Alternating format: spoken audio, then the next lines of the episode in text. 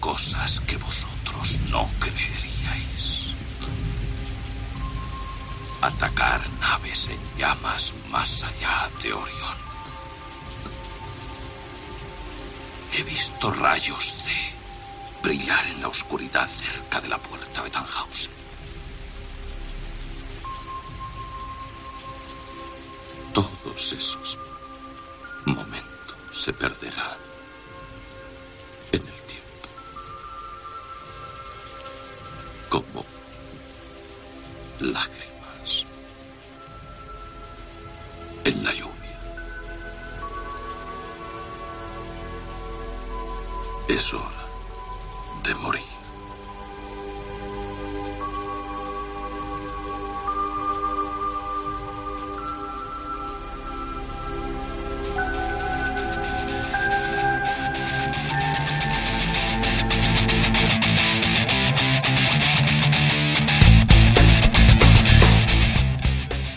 Bienvenidos a Monotemáticos FM, les habla Rafael Cruz desde la 89.6 de la frecuencia modulada aquí en Radio Betty, con un especial en el que estamos deseandito desde hace bastante tiempo de realizar. Un especial de Blade Runner para desgranar todo lo que ha podido dar esta obra, tanto la obra literaria como la obra cinematográfica.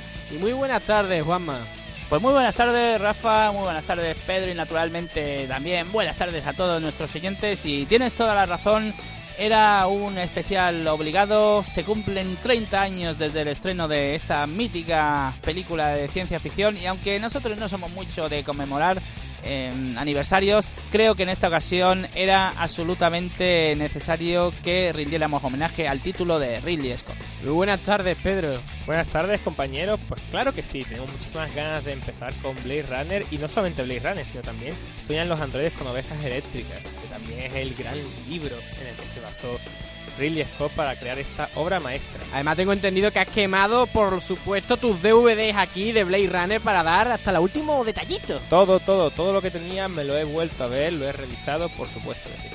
Pues nada, aquí, bueno, saludando también a Fernando y Alberto, que hoy le hemos quitado un poquito del protagonismo aquí en Verdeando y nos metemos dentro de Monotemáticos FM con este especial de Blade Runner. Blade Runner, bueno, obra maestra, cumbre, la mejor película de Ridley Scott, aunque realmente no es mucho decir, porque como ya hemos comentado, Juanma, Ridley Scott solamente tiene dos películas, que son Alien y Blade Runner. Y yo en este caso incluiría una tercera, que es su primer film, Los. Duelistas, con eh, Harvey Keitel eh, y, y la verdad que un, un comienzo muy, muy prometedor en la carrera de este director que, que comenzó realmente arrasando. Y ahora Pero hace que se películas está- como Prometheus o Gladiator. Ahí está. Bueno, no hay más que decir, creo.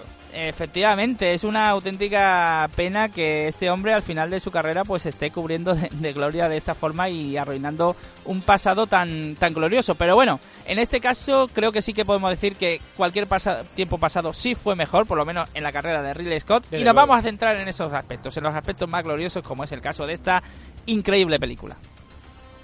Y bueno, antes de nada, yo para dejar claro dónde nos encontramos, tengo que decir que para mí Blade Runner es la mejor película de ciencia ficción de la historia. Puede sonar muy grande, muy pomposo, Y lo muy, es. muy gordo, pero personalmente, junto con Metropolis de Fritz Lang, las pongo casi casi al mismo nivel. Son eh, los mejores títulos que ha dado este género en la historia del cine. De, de hecho, eh, he mencionado dos títulos que tienen mucho en común, tienen, tienen eh, aspectos muy similares, pero eh, de alguna manera es indudable que el, que el gran público está más cercano a, a Blade Runner, que, que por otro lado es una película que ha ido ganando adeptos y ha ido mitificándose con el tiempo, ya que en su Desde momento sí. de estreno pasó totalmente desapercibida. En su momento, tanto crítica como público no supieron valorar la película, por lo general. Sí es cierto que ciertos críticos sí, sí supieron captar en el momento la, la maestría de esta película, pero por lo general la mayoría de las personas que la criticaron, la comentaron, no la ponían demasiado bien, la ponían bastante a caldo. Y la, el público pues bastante, una acogida bastante fría y eh, se esperaba una, una barbaridad justamente con, con esto. De hecho, se gastaron bastante pasta en la película, que empezó como algo de serie B y poco a poco fue consiguiendo más y más dinero para conseguir los escenarios que, que nos recrean. Efectivamente, la inversión eh, de Warner pues fue incrementándose y al final lo que iba a ser una producción media acabó desbordándose eh, con el consecuente fiasco comercial en el momento del estreno en salas, hay que aclararlo porque como es lógico posteriormente han rentabilizado y muy bien esta historia, qué duda cabe.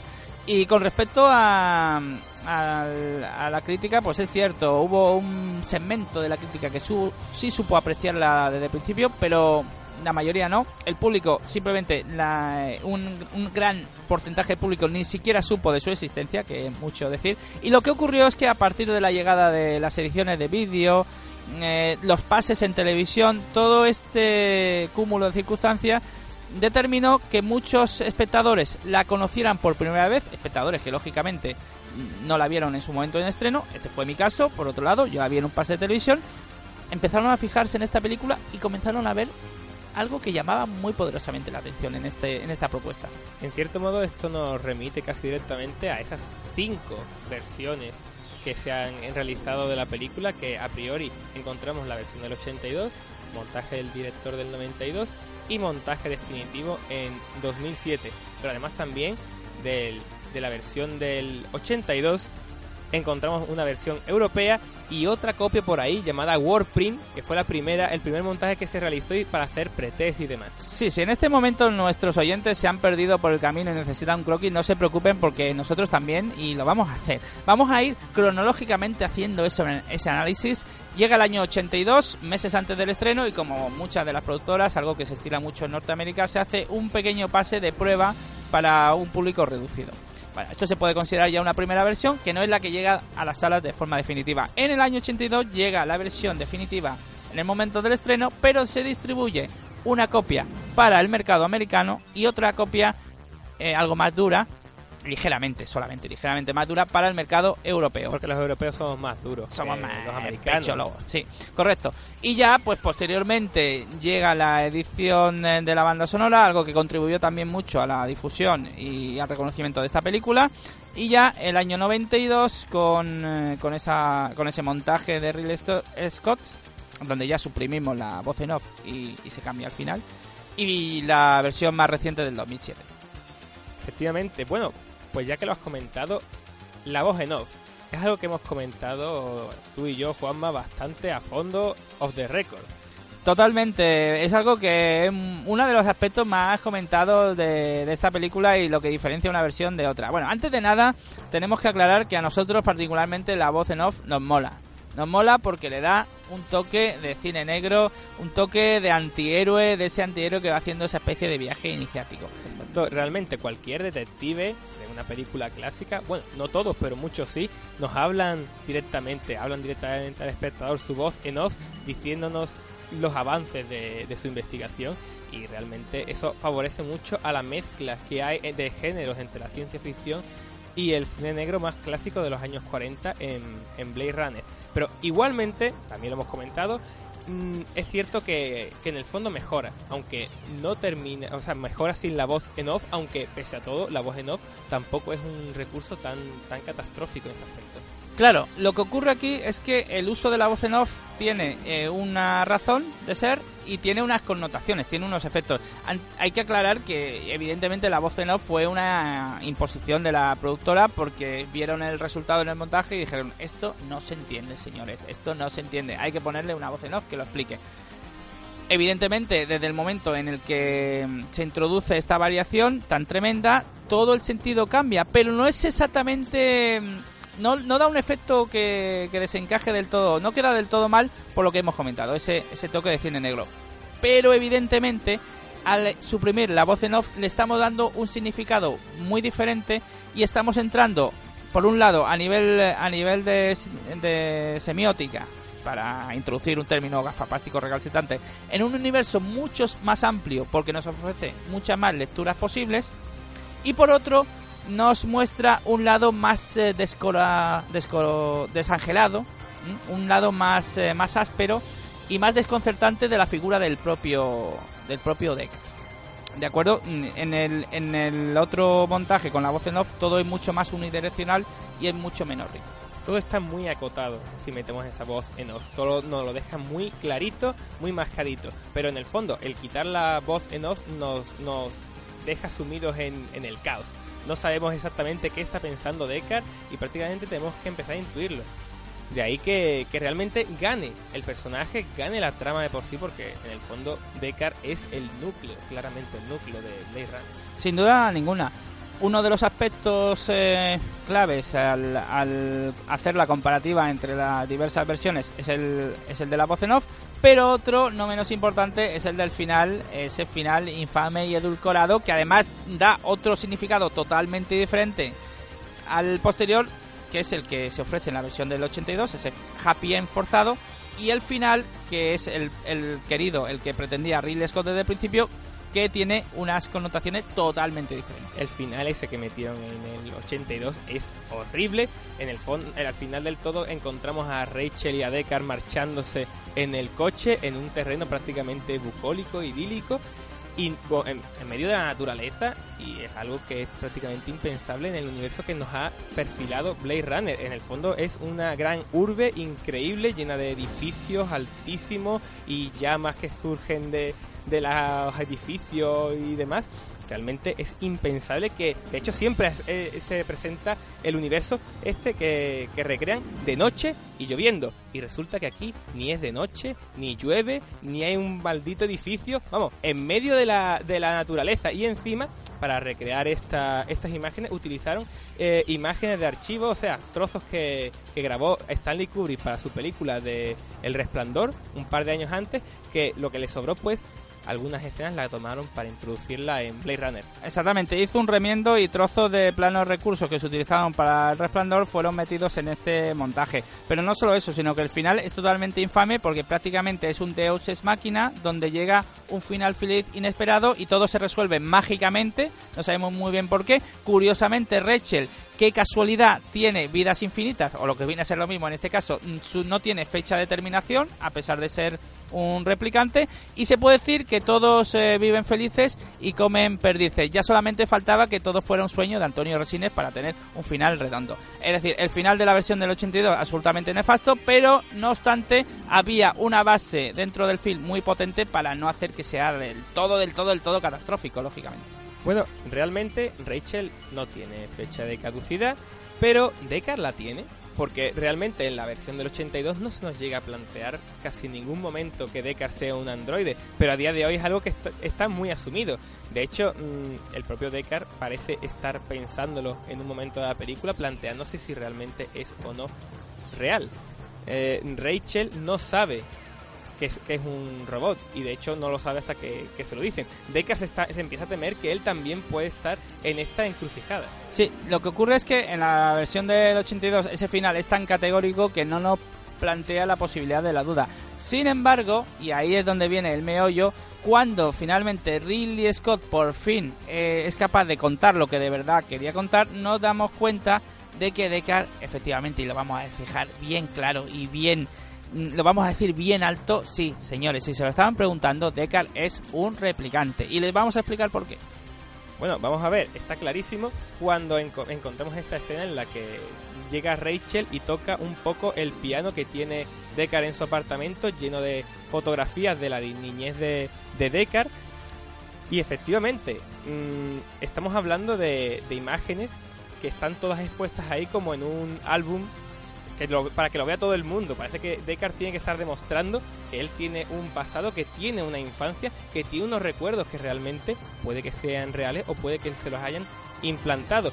Y Rachel toca el piano de la misma forma que, que Deckard también sabe tocar ciertas melodías. Supuestamente esto lo que nos lleva a pensar es que a ambos se le ha introducido los mismos conocimientos de, de piano, de recuerdos, realmente. Eh, y de hecho, esto ya queda totalmente claro cuando Deckard sueña con ese unicornio blanco y el propio Gaff, el personaje interpretado por Edward James Olmos, le deja esa, esa, esa papiroflexia de- del unicornio a la entrada de, su apartamento. Gaff ha estado en el apartamento de Deckard y Gaff ha estado siguiendo durante todo el tiempo a Deckard, ya sea para controlar que se cargue a los pellejudos, como ellos los llaman, o realmente para, para exterminar también al propio Deckard, porque Rachel es un androide ilegal, porque se escapa y demás, y entonces eh, van a, a- a exterminarla. Posiblemente Deckard corra la misma suerte, sea también un androide ilegal que esté buscado por la, por la policía.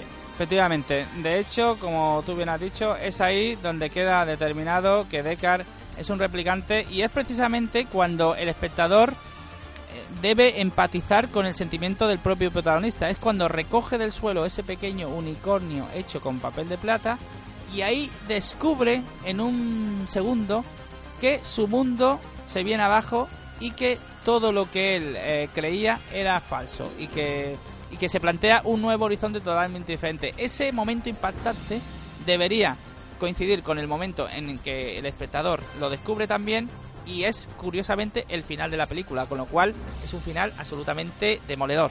Totalmente opuesto al final de la versión 80, del 82. Desde luego que sí. Bueno, también hablando ya dentro de, de los androides de los Nexus 6, son unos personajillos bastante peculiares. Se arriesgan a llegar al planeta Tierra a morir porque saben perfectamente que si llegan a, la Tierra van a, van a ser exterminados casi 100% seguros por los Blade Runners. ¿Por qué llegan realmente a...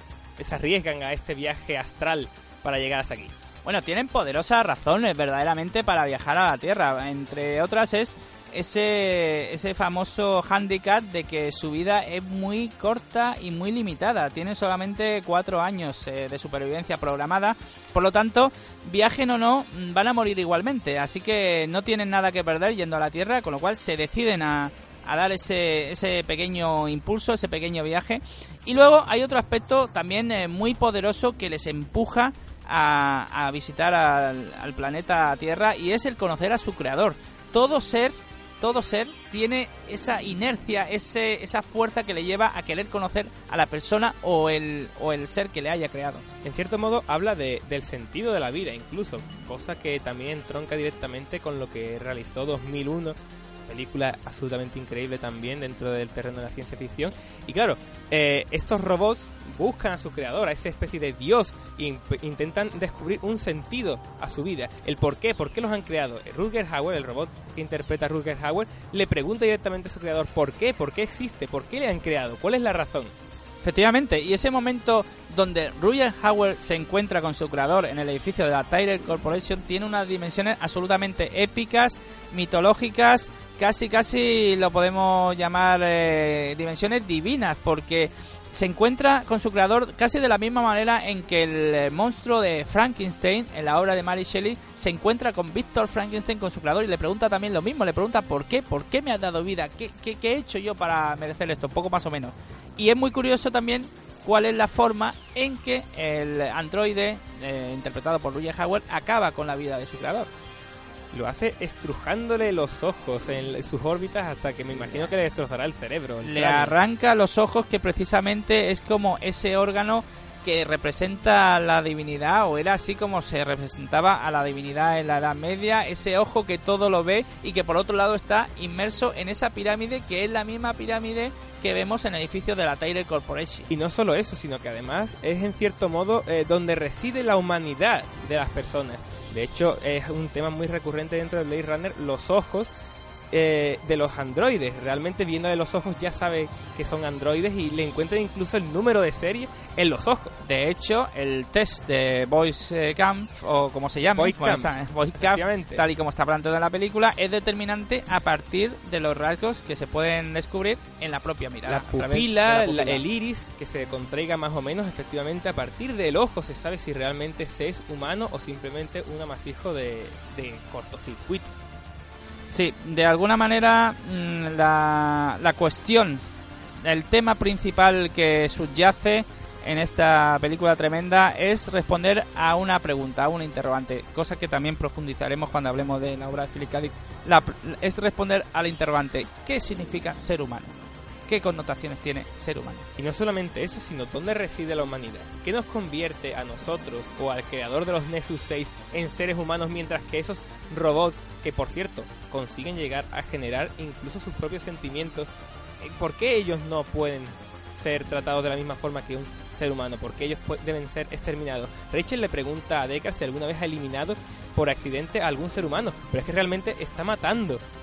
mm, Está seres- matando vida. Efectivamente, está matando vida, está matando seres que realmente tienen conciencia, tienen sentimientos, tienen una vida de por sí. Efectivamente. Bueno, yo eh, particularmente estoy muy satisfecho con este análisis que estamos haciendo. Lógicamente nos dejaremos siempre cuestiones en el tintero.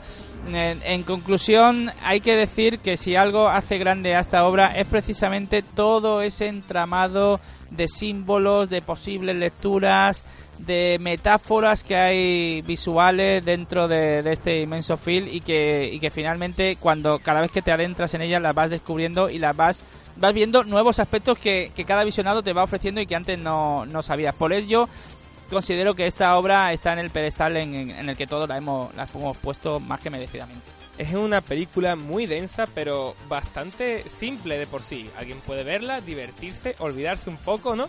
Pero bueno, es difícil olvidarse, pero hay que dar la cosa. Puedes verla de una forma más pachanguera, pero también de forma más, más profunda. Realmente se pueden sacar muchísimas lecturas. Es una película muy compleja en su contenido, no en su forma. De ahí parece eso, el, el- el hecho de, de contar una historia de detectives divertida, entretenida, también con, con sus connotaciones profundas y demás. Y la mezcla de géneros, la mezcla de géneros que nos Muy aporta. importante. Muy, muy importante porque le da toda esa riqueza eh, que ya, a la que ya hemos hecho referencia. Y bien, una vez eh, hecho este análisis más, eh, más profundo, por llamarlo así, más académico, si queremos mm, denominarlo así, aunque tampoco es que haya sido muy, muy académico en sentido estricto, yo creo que podemos entrar ya en el lado más, eh, en, la pose, en la pose más friquista del tema y comentar a, comenzar a desentrañar las anécdotas, eso, eso, eso que quizás las grandes masas desconocen de esta película, porque tiene ciertas curiosidades. Exacto, el amplio anecdotario que nos deja Blade Runner, porque por supuesto hay muchísimo, muchísimo que contar detrás de las cámaras. Una de las anécdotas que quizás os deje con la boca abierta ahora mismo a todos los presentes aquí, Rafa, Pedro, es que uno de los planos que seguramente tenemos todos en el imaginario, que incluso se utiliza como salvapantallas, que lo tenemos en carpetas, es ese plano donde el coche de Deckard sobrevuela la ciudad, Los Ángeles futurista, y pasa por un edificio inmenso donde hay una fachada donde se está haciendo la proyección de un spot donde sale una mujer oriental Y de Coca-Cola, ¿no? creo que creo que todos visualizamos esa imagen. Bien, yo os iba a preguntar si sois capaces de decir qué es lo que se está anunciando en ese spot. Bueno, yo ya lo he dicho, creo que era Coca-Cola, ¿no? Pues estás equivocado. ¿Y Pues, eso? Tengo miedo, Juanma, de lo que vas a decir a continuación. El spot realmente está anunciando pastillas anticonceptivas. Si nos fijamos bien, si paramos bien el metraje, podemos ver cómo... Sí, sí, efectivamente, Pedro me está mirando con una cara de nadado, decir, no me lo puedo Este hombre ver. está borracho. este hombre está drogado, borracho. Pues sí, os estoy siendo totalmente certeros. Si analizáis la imagen detenidamente, veis como lo que efectivamente eh, puede, puede verse que tiene en su mano es una pequeña pastilla anticonceptiva. Esa es una de las grandes eh, sorpresas que nos deja esta película. Estamos eh, adentrándonos en el aspecto del friquismo puro y duro. Muy, poca, muy pocas personas sabían esto. No me lo he inventado, lo juro, lo juro por el Snoopy, no me lo estoy inventando, es cierto, es real. Pero hay muchas más anécdotas que sí son más conocidas por las grandes masas, como puede ser la relación que se estableció entre Saint John y Harrison Ford. Porque si uno de los legados que nos ha dejado eh, esta película 30 años después, eh, uno de los legados que nos ha dejado esta película es precisamente el hecho de que ni Harrison Ford ni Son John se hablen 30 años después. Porque resulta que en la escena en la que ella se va a marchar de, del apartamento de Deckard, él la agarra con mucha fuerza, la, la zarandea y la golpea incluso contra la pared. Pero lo que parece tan real ahí, efectivamente era muy real. Estaba pegando una perfa increíble a la pobre actriz, el, el, cabrito de, de Harrison Ford. La toma se tuvo que repetir numerosísimas veces y parece que la tensión fue increciendo. El, agarro, el agarre del brazo fue verdaderamente tenso, los golpes existieron y la pobre Son John acabó llorando a moco tendido después de rodar esta escena y totalmente traumatizada. Y ahí no acaba todo en el anecdotario con respecto a Harrison Ford. Cuando alguien le pregunta a Ford sobre Blade Runner, siempre dice, es muy un rodaje muy difícil. Pero vamos, eso lo dice para, para cerrar el tema porque no le gusta hablar de la película. De hecho, la odia, no le gusta nada y siempre dice, no, no es de mis, de mis mejores películas. Bueno, lo que él opina es que es de sus peores películas y tiene una tirria estúpida. Sí, eh, Harrison Ford que por otro lado, mientras la rodaba, no tenía ni la más pajorera idea de lo que estaba haciendo, cosa bastante, bastante curiosa también, sobre todo una película de este calado. Es también curioso que una de las pocas personas en el mundo que no le gusta esta película sea precisamente el protagonista de la misma. En fin, curiosidades varias que ocurren en este mundillo y que no acaban ahí porque tenemos a Roger Hauer con ese monólogo final que muy poca gente creo que sabrá que no estaba en el guion. Esa frase no estaba en el guion. La mítica frase como lágrimas en la lluvia es una improvisación que el propio Roger Hauer tenía que ir haciendo porque no podían cortar, él no se había memorizado del todo el texto y se le ocurrió lo de lágrimas en la lluvia pues porque estaban cayendo gotas de lluvia y estaba llorando y voy a decir lo de lágrimas en la lluvia. Pues mírate por dónde esa pequeña improvisación de Roger Hauer ha pasado a la historia del cine. Bueno, pues realmente es una obra magna increíble. No solamente lo decimos nosotros aquí, Juanma, yo, el, también Rafa, por friquismo, sino también que grandes críticos de la historia de, o sea, del cine de a día de hoy lo han incluido entre las mejores películas de, la historia del cine. No hay que irse más lejos. La reciente lista de las 250 mejores de, de la revista Sign and Sound la incluyó en el puesto 120 o aproximadamente. O sea, realmente es una película que tiene un gran calado social, es una obra maestra reconocida por todo el mundo y desde luego de una forma muy merecida. Pues después de esta reflexión de la obra cinematográfica de Ridley Scott, nos vamos a ir a publicidad y después volvemos ya con la obra literaria de Philip K. Dick y, y un poquito también sobre todo lo que ha dejado en el mundo del videojuego este Blade Runner.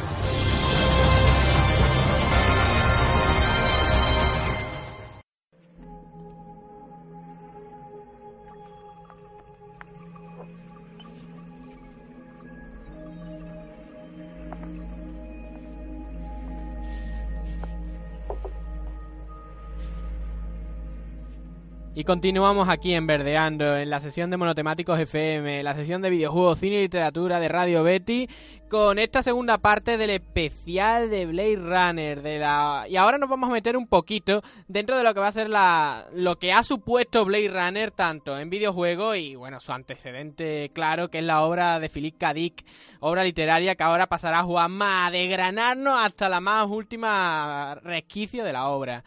Dentro del mundo del videojuego, no sé si muchos de vosotros habéis, bueno, a lo mejor Juanma ha probado algo, algún jueguecillo de los que viene a ser de Blade Runner.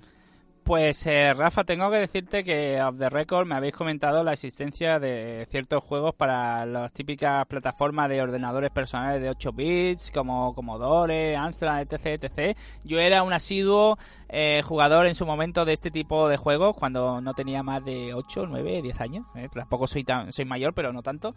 Y tengo que comentarte que en concreto este título, Blade Runner, para este tipo de plataforma, no sabía ni de su existencia. Pues al parecer sí que hubo una, una versión de este juego de Blade Runner para ordenadores personales como ordenadores personales como pueden ser Commodore 64, Amstrad CPC 464 o Spectrum ZX.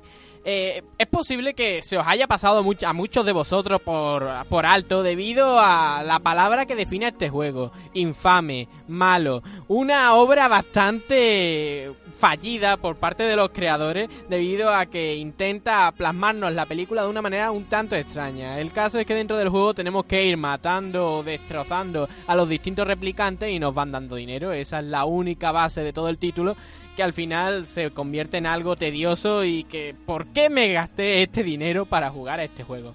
Lo interesante de los juegos de Blade Runner es que sí hubo una versión muy pero que muy buena en el año 97, un juego para PC que nos intentó meter dentro de esa parte, bueno, la parte primera de la película de Blade Runner, esa parte que no podemos ver dentro del film, y es ese destierro de los replicantes a otros planetas. Ahí controlamos a un detective privado y bueno, más o menos intentamos hacer lo mismo que podía hacer Deckard dentro de la película de Blade Runner, pero metiéndonos dentro de los antecedentes de, la propia, del propio film de Ridley Scott. Un juego muy interesante y que para todos aquellos que les haya gustado este universo que nos plantea Philip K. Dick y después que nos, nos plasma dentro del cine eh, Ridley Scott, pues muy una opción muy buena para, para adquirir, para jugar, para disfrutar y encima teniendo en cuenta de que el juego no es demasiado complicado de adquirir debido a que salió a finales del año 2000 y al finales, de la, a finales de la década de los 90, en 1997, y es un título muy a tener en cuenta. Encima, su apartado gráfico acompaña muy bien con la época, teniendo pues un gran empaque visual y estético, lo cual no nos va a hacer por lo menos sangrar un poco en los ojos, que muchas veces nos pasa con títulos, con títulos clásicos que a lo mejor el apartado gráfico no cumplen con lo que debían o no han sabido no han sabido envejecer tan bien como nosotros esperábamos. Y no quiero quitarle mucho más tiempo a lo realmente importante de, esta, de este especial, ¿no? Hemos estado con la, eh, con la película y ahora nos vamos a meter dentro de lleno de la obra de Philip K. Dick. Pues efectivamente, Rafa, Blade Runner que está inspirada en una novela del autor norteamericano Philip K. Dick, un personaje estrambótico y peculiar donde los haya y cuyo título original eh, pues fue, es también un título muy rimbombante como también es habitual en este autor. El título original era Sueñan los androides con ovejas eléctricas, como podemos ver, poco que ver con eh, el título de la película Blade Runner que nos eh, introduce una de las primeras curiosidades al hablar de la obra literaria y es que eh, Blade Runner es una expresión que no aparece en la obra literaria. No se menciona esta palabra en ningún momento. ¿Y cómo se les llama a estos cazadores? Se llaman cazadores de, de crédito o de bonificaciones. ¿no? Efectivamente, el título que se les otorga o la forma en que se les nombra a estos cazadores de androides es exactamente el de cazadores de bonificaciones. Son seres eh, totalmente como funcionarios, pero como casi como operarios de limpieza porque tienen su jornada de 5 a 8 y básicamente lo que tienen que hacer es matar unos cuantos androides para llegar a fin de mes, tener un sobresueldo y llegar a casa para encontrarse con su mujer y ver el partido de las 8. Y de hecho, prácticamente, bueno, no está esta dimensión tan moral que hay en la película, realmente se los carga y adiós muy buena. A, Y- al Riz de Card del libro le da un poco igual, ¿no? Y mañana pico a las 8 y a ver si y a ver si termino hoy más prontito que, que me está esperando la parienta. Poco más o menos es así. No obstante, antes de adentrarnos en, en la novela, quiero contar una curiosidad porque he desvelado el hecho de que Blade Runner no, no se menciona para nada en la obra de Philip K. Dick y muchos se preguntarán, bueno, entonces, ¿de dónde saca Ridley Scott este, este título, Blade Runner, este título tan sugerente? Pues curiosamente es un título extraído de una novela de William Burroughs que se llama tal cual, Blade Runner. Existe una novela de William Burroughs que se llama Blade Runner que no tiene absolutamente nada que ver con eh, la obra de Philip K. Dick ni con la película de Ridley Scott. Curiosidades que tiene esta vida. De lo cual Ridley Scott solamente coge el título porque el resto de la novela no tendrá nada que ver, ¿no? podemos eh, sería muy interesante analizar la novela de William Reynolds, de William Burroughs llamado Blade Runner. Me da miedo hacerlo, aunque quizás lo haga por el tema de que se pueda confundir, la gente se líe. Pero es que eh, la novela de William Burroughs también plantea, eh, plantea cómo se desarrolla a lo largo de 100 años. Comienza en 1914 y termina en 2014, lo cual para el momento de, la escritura es totalmente futurista. Eh, o sea, en parte es pasado, cubre pasado, cubre presente del propio momento en el que se escribe y cubre futuro, porque 2014 es futuro. Y la, y la trama habla de un tipo que se dedica a traficar con eh, medicinas ilegales. Medicinas que no cubre el sistema sanitario público, pero que son necesarias para que la gente pueda tener tratamiento. Es decir, es una trama totalmente... eh, tota- bueno, muy actual, por otro lado, actual. Tendría mucha vigencia a día, a día de hoy, pero que no tiene, tiene que ver ligeramente con la ciencia ficción, con el futurismo, con aspectos sociales que también toca. Es decir, que en el fondo no están tan, tan alejados, pero la trama en sí, lo que es el argumento puro y duro, no, no tiene ningún vínculo realmente. De por sí tiene bastante buena pinta. Parece Lo curioso. tiene, la tiene. Entonces Blade Runner es el, el personaje ese que se encarga de buscar los medicamentos que nadie puede conseguir. Sí, Mm. ese es el sentido original que tiene en la fuente original, que es la novela de William Burroughs. Y bueno, parece que el título le, le debió sonar sugerente y Ridley Scott la, la asumió y le tituló así la película. De hecho, cuando Philip K. Dick, eh, porque Philip K. Dick durante el momento del rodaje aún vivía, recordemos que murió en el año 82, pocos meses antes de que se estrenara, cuando a Philip K. Li- K. Dick le entrevistaban y le preguntaban por la película Blade Runner, a esto le sonaba como a chino, Y, él se burlaba siempre respondiendo, ah, sí, Roadrunner. Roadrunner es el nombre que recibe el Correcaminos en, en, su, en el idioma original, es Roadrunner, el, el correcalismo no es en inglés, el, el, famoso personaje de animación. Bueno, pero vamos a centrarnos ya más en condiciones en sueño, en los androides con ovejas eléctricas. Esta novela bastante interesante, muy buena de por sí. Es una El gran loco este de, de Philip K. Dick está como un cencerro. Estaba como un cencerro porque nos dejó hace 30 años, precisamente se conmemoran 30 años del De estreno de, muerte. Blade Runner, pero se conmemoran también 30 años del estreno de... Del estreno no, de- Del estreno de la muerte de Philip K. Dick. Del estreno de Philip K. Dick, de la nueva vida de Philip K. Dick en el más allá. Y yo creo que estas son ese tipo de coincidencias paranoicas que a él le encantarían analizar y que seguro que le obsesionarían, porque... Porque mm, centrándonos en, en Sueñan los androides, como bien dijimos, el tema del que habla la novela, que es eh, análogo al de la película, trata de responder a una interrogante, como ya dijimos antes, que es ¿qué significa ser humano? ¿Cuál es la característica primigenia que debe imperar en el ser humano?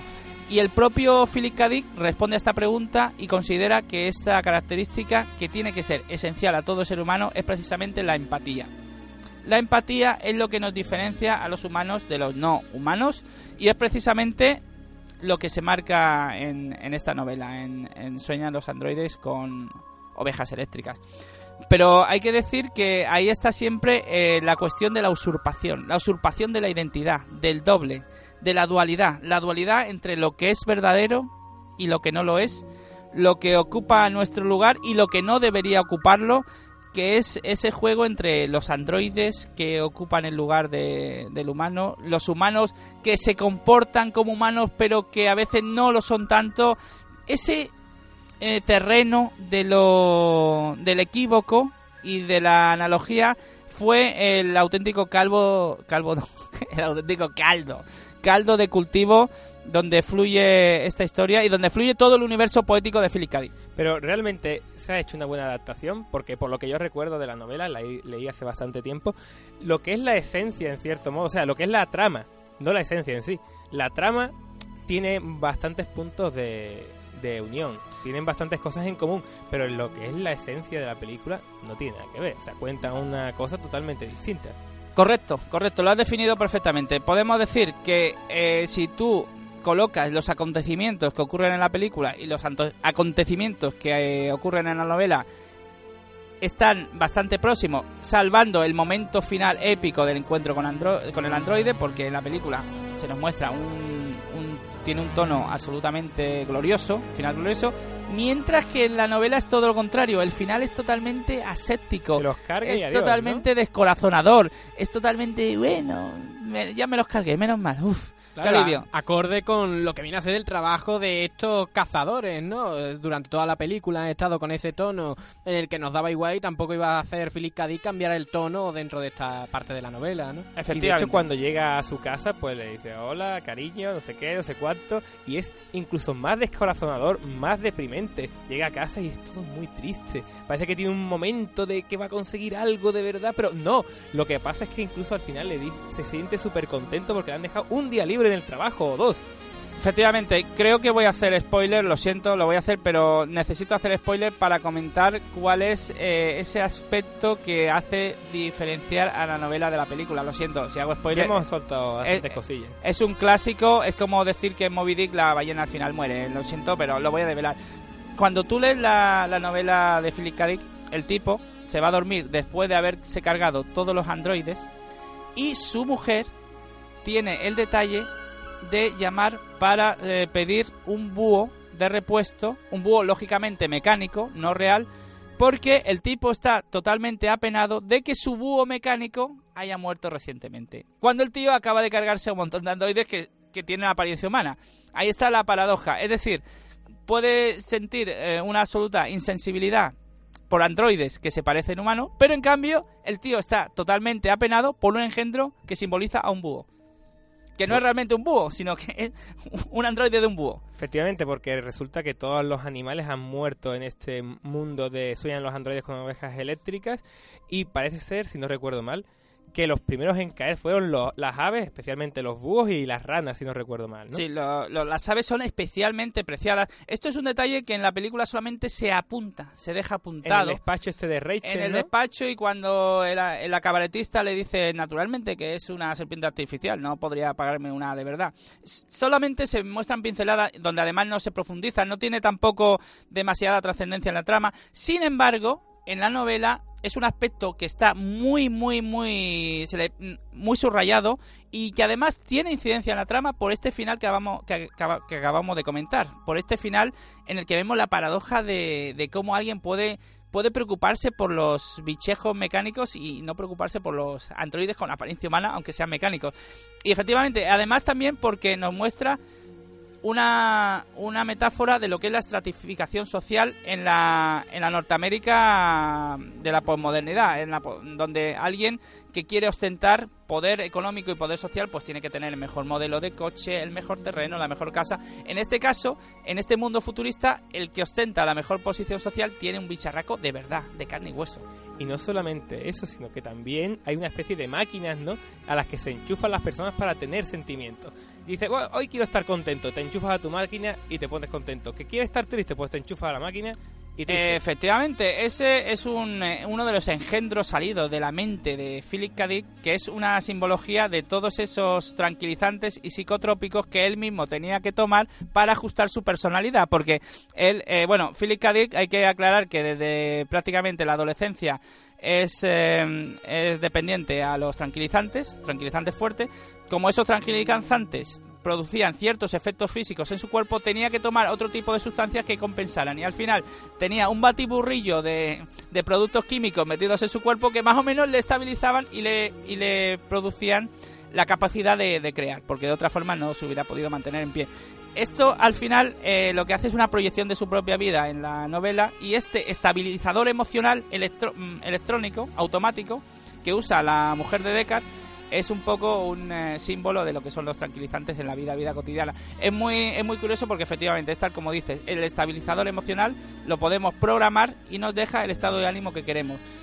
Deckard eh, recomienda a su mujer que no utilice estados depresivos porque su mujer, no sabemos muy bien por qué, tiene cierta tendencia a los estados depresivos.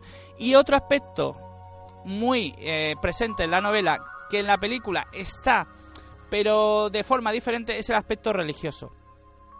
Los personajes de la novela, sobre todo los personajes humanos, eh, tienen eh, tendencia a seguir a, un, a, un, a una deidad, a una especie de mesías que se llama Mercer. La religión que siguen es el mercerismo. Y los androides son seres malvados que merecen la muerte precisamente porque se encargan de desvelar que Mercer en realidad es un impostor, es un fantoche que tiene una especie de reality show. Esto ocurre en la novela realmente y, y cuando se produce eh, supone un gran impacto para Deckard porque su mundo se viene abajo. Si en la película el mundo de Deckard se viene abajo al descubrir que es una androide, en la novela el mundo de Deckard se viene abajo cuando los androides le hacen ver que su dios, su mesías, es un fantoche. La impresión que me, que me dejó la novela era que resultaba un poco incluso paródica, alocada, absurda. No sé, la sensación que me daba era que era un- una historia loca. Es una historia loca como el propio autor loco, porque eh, te- ya adentrándonos creo que hemos hecho un, un análisis bastante, bastante completo de la novela. Es una no- de las novelas destacadas de Philip K. Dick, pero ni siquiera está dentro de lo que serían sus grandes obras, que en este caso sería más bien Ubik o El hombre en el castillo. Pero es que dentro de la poética de Philip K. Dick, dentro de la obra de Philip K. Dick, eh, está la propia vida de Philip K. Dick. Yo creo que en todos los autores eh, lo que escribimos, o bueno, yo no es que sea un autor sin hablo en general, los autores están muy influenciados por su propia vida. Pero en este caso yo creo que Philip K. Dick más que nadie estuvo... Su obra está influenciada por su propia vida, porque él siempre estuvo obsesionado con las con, con la dualidad, con la usurpación y sobre todo con las casualidades paranoicas. Fijaos que él muere en el año 82 y nace en el año 28, que al fin y al cabo es como el mismo año, pero al revés. Este tipo de cosas a él mismo le hubiera obsesionado y quizás inconscientemente pensaba que su destino era morir en el año 82 porque nació en el año 28. Pero os contaré más, os contaré algo, un aspecto de su biografía absolutamente aterrador. Es que él tuvo una, una hermana melliza que nació el mismo día que él y murió a las cinco semanas. Bueno, los padres de Philip no tuvieron otra ocurrencia que enterrar a la niña, colocarle la lápida con el nombre y la fecha de nacimiento y muerte, que lógicamente era el año 28 en ambos casos, pero es que al lado pusieron la de Philip poniendo el nombre de Philip y solamente dejaron la fecha de muerte en blanco. Lógicamente no sabían cuándo iba a ocurrir, así que la dejaron en blanco, pero ya lo tenían todo preparado para cuando llegaron en el momento. Bueno, lógicamente, como le ocurriría a cualquier niño, Philip estuvo totalmente traumatizado por este hecho y, ciertamente muchas veces se preguntaba si no era él el que merecía estar en ese lugar en lugar de su hermana. Incluso muchas veces tuvo ensoñaciones y pequeñas pesadillas donde llegó a concebir que su hermana posiblemente era la que estaba viva y él estuviera en otra realidad paralela muerto. Y finalmente, cuando Philip muere, le llevan, le entierran en esa lápida y podemos ver la fecha de muerte de su hermana, que es el 28, y la, y la fecha de muerte de Philip, que es el 82, que es el mismo año intercambiado. O sea, es algo es algo aterrador, es algo que nos pone la piel de gallina. Pero no solamente esto, sino eh, si no recuerdo mal, resulta que incluso cuando tuvo una hija empezó a insistir a los médicos que la niña tenía un problema, que tenía Era un niño en este caso, pero sí, pero adelante porque eso también tiene miga. Empezó a insistir a los médicos que tenían que hacerle diferentes pruebas porque tenía una enfermedad y claro, le empezaron a hacer pruebas y efectivamente resulta que no tenía nada. Siguieron insistiendo, insistiendo, insistiendo y al final, en el último momento, ya cuando le hicieron las pruebas más raras que se le ocurrieron a todos los médicos, todo por la insistencia de Philip Cadiz, si no fuera por eso, habrían pasado, descubrieron que efectivamente la niña tenía una enfermedad gravísima, el niño, perdón, tenía una enfermedad gravísima que si no se hubiese detectado justamente en ese momento, habría muerto 100% seguro. Me imagino que tenía una psicosis, una paranoia en cuanto a eso de que los niños pequeños murieran con facilidad y no, no quería permitir que su propio hijo corriera la misma suerte que su hermana. Tengo un poco de miedo porque se me ha puesto aquí el, pe el vello de punta. Esto parece ahora un. Creí que era otra cosa la que se te había puesto de punta y tú me habías eh, dado miedo a mí, Rafa. No, parece que estamos aquí ahora dentro de un programa de misterio. Por cierto, nos recuerda aquí ahora al, a de voces de misterio aquí de esta misma cadena. Y vamos, es que nos hemos puesto aquí muy tensos porque, vamos, es que esto ya roza casi casi lo paranormal. Este hombre tenía estaba loco, pero también tenía sus cosas que, que daba en el clavo. Era un genio ciertamente lo que el hecho que has contado sobre su incidente con el niño fue exactamente así.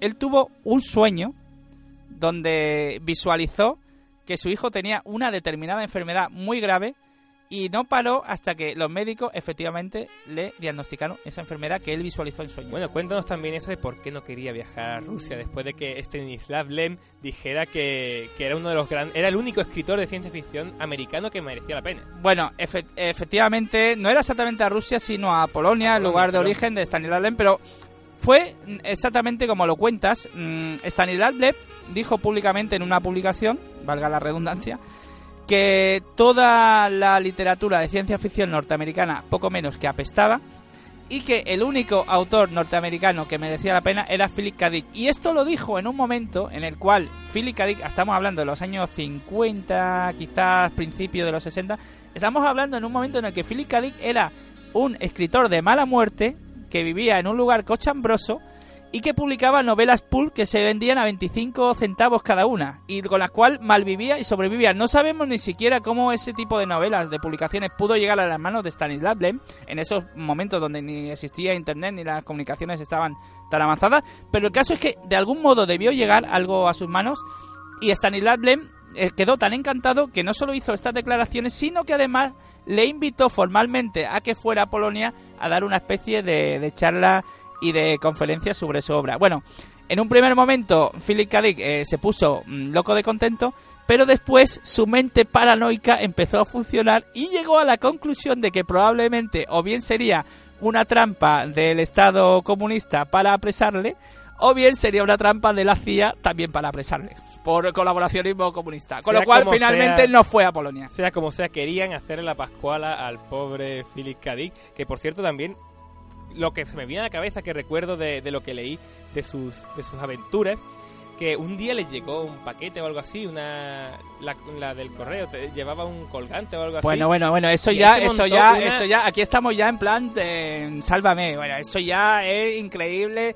eh, eso fue absolutamente increíble. Resulta que el tipo tuvo toda su vida eh, un sueño recurrente donde em, veía una especie de baúl en el cual se encerraba un secreto pero había un secreto que no podía desvelar y le faltaba una pista, le faltaba algo que eh, le hiciera eh, recomponer todas las piezas del puzzle. Estuvo obsesionado con ese sueño recurrente una, otra y otra vez, hasta que un día eh, una, una mujer, bueno, un día tiene un fuerte dolor de muelas y llama a y llama a la y llama a la farmacia para que le traigan una, una medicación para el dolor de muelas, ¿no? En ese momento abren a la puerta y aparece la dependiente de la farmacia y el tío se queda pillado durante casi 10 minutos mirando el cuello de la dependiente. En este caso, con ninguna connotación erótica ni nada por el estilo, sino que se quedó pillado mirando el colgante que llevaba que llevaba la propia dependiente. Después de 10 minutos mirándola fijamente, le preguntó que qué era ese colgante y la dependiente le explicó que era una especie de amuleto, de símbolo que llevaban los primeros cristianos durante la persecución que ocurría en el, eh, en el, eh, en el Imperio Romano, cuando los cristianos eran perseguidos. Bueno, pues el tipo automáticamente llegó a la conclusión de que eso era una especie de señal divina que le estaba mostrando el significado del sueño y que al abrir el baúl el, ese significado oculto que le estuvo eh, que estuvo persiguiendo toda la vida no era ni más ni menos que el Imperio Romano nunca había desaparecido en realidad, que todo la sociedad que conocemos, todo el mundo que conocemos era una especie de escenario montado al estilo de, de Truman Show y que en realidad seguíamos viviendo bajo el sistema y el régimen del Imperio Romano y que solamente había una especie de resistencia que eran los primeros cristianos que seguían viviendo así, luchando contra el sistema y luchando contra los primeros contra el Estado opresor romano y que esa dependienta de alguna manera era ese miembro de la resistencia que le había mandado una señal encriptada. Bueno, estamos hablando de Philip Cadí, lo estamos poniendo de, lunático para arriba, pero realmente en el fondo era un tío muy listo, muy, muy, muy listo y de todas formas me imagino que de tanta inteligencia pues se desbordó y se le fue la cabeza. Bueno, de inteligencia y de lo que no es inteligencia, porque he hablado de los tranquilizantes que tomaba desde la adolescencia, pero bueno, también tuvo aventuras con el LSD, aventuras durante una época de su vida, su cuando ya se divorció, porque se divorció y se casó varias veces, tuvo una época de su vida donde su propio domicilio se convirtió en una especie de albergue para toxicómanos, donde purulaban todo tipo de sedes y, y engendros variados y en esa época de su vida eh, escribe la novela precisamente A Scanner Darley, de la cual se ha hecho una versión recientemente, que es una novela casi, casi, casi autobiográfica. Eh, ¿Es una novela realmente o es un cuento? Es una novela. Scanner Darley es una novela de la cual tenemos una versión cinematográfica recientemente. Dirigida por Richard Linklater, Efectivamente. bastante bien. A mí me gusta con una mezcla de animación y acción real. Y cuando publicó, cuando estaba escribiendo esta novela, el tono era tan realista y era tan cercano a su propia vida que decidió que la tenía que poner en un futuro eh, en un futuro lejano para precisamente distanciarse, porque estaba contando prácticamente su día a día. Estaba contando cómo era la vida de un grupo de toxicómanos y además estaba también contando lo que volvemos a hablar antes, la usurpación y las paranoias, porque de lo que habla Scanner Darley es de un policía que está infiltrado entre un grupo de toxicómanos, pero se infiltra tanto que tiene que consumir droga y se acaba convirtiendo en un toxicómano más que es a su vez perseguido por sus propios compañeros, con lo cual al final no sabe si es un policía, es un toxicómano o qué es su vida. Eh, volvemos otra vez al tema recurrente, al tema de siempre. Se nos viene el tiempo encima, al final hemos empezado con Blade Runner y con Sueñan los androides con ovejas eléctricas, pero nos hemos centrado más en la vida de Philip K. Dick al final esto va a ser un especial 50-50 Blade Runner, Philip K. pero es que los dos temas son apasionantes realmente. K. es un personaje apasionante, absolutamente increíble. Su obra también lo es, pero es que él como personaje es algo tan increíble y loco que merece la pena una mención aquí especial. Ha merecido la pena. Merecía la pena totalmente, y además con todas las peripecias y aventuras, parecía casi casi el argumento de una nueva película que nos estabais contando con todas las peripecias de este hombre. Pues nada, pues desgraciadamente vamos a ir tener que vamos a tener que ir yendo ya a la despedida.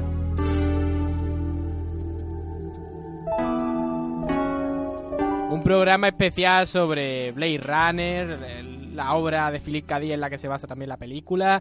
Eh, puntitas también sobre la vida de este hombre. Yo creo que ha sido un especial bastante redondo y que seguro que por lo menos yo al menos escuchando he disfrutado mucho y seguramente los contenidos que aquí han mantenido alto el listón, pues también seguro que sí. Ha sido un programa psicotrópico. Lo hemos pasado muy bien y desde luego nos encanta hablar de, de todas estas anécdotas y aventuras y, y temas de Blade Runner y, y de Celtic. Como ha descrito Juanma, seguramente Feliz Cadí estaría muy orgulloso de este, de este especial. Se lo mandaremos el podcast, eh, para que lo escuchen en más allá y ya no dirá, seguro que no dirá opiniones. Por cierto, hay anécdotas del más allá y de K. Dick con la radio que no me da tiempo a contar, pero las contaré algún día. Y si no, aparecerán de la nada, porque claro, si se nos aparece Feliz Cadí aquí en directo, pues podría ser increíble. Pues nada, nos vamos a tener que ir despidiendo. Recordamos, estamos aquí en Radio Betty en la 89.6, en Verdeando, en la sección de monotemáticos FM, en la sección de videojuegos, cine y literatura. Nos vemos.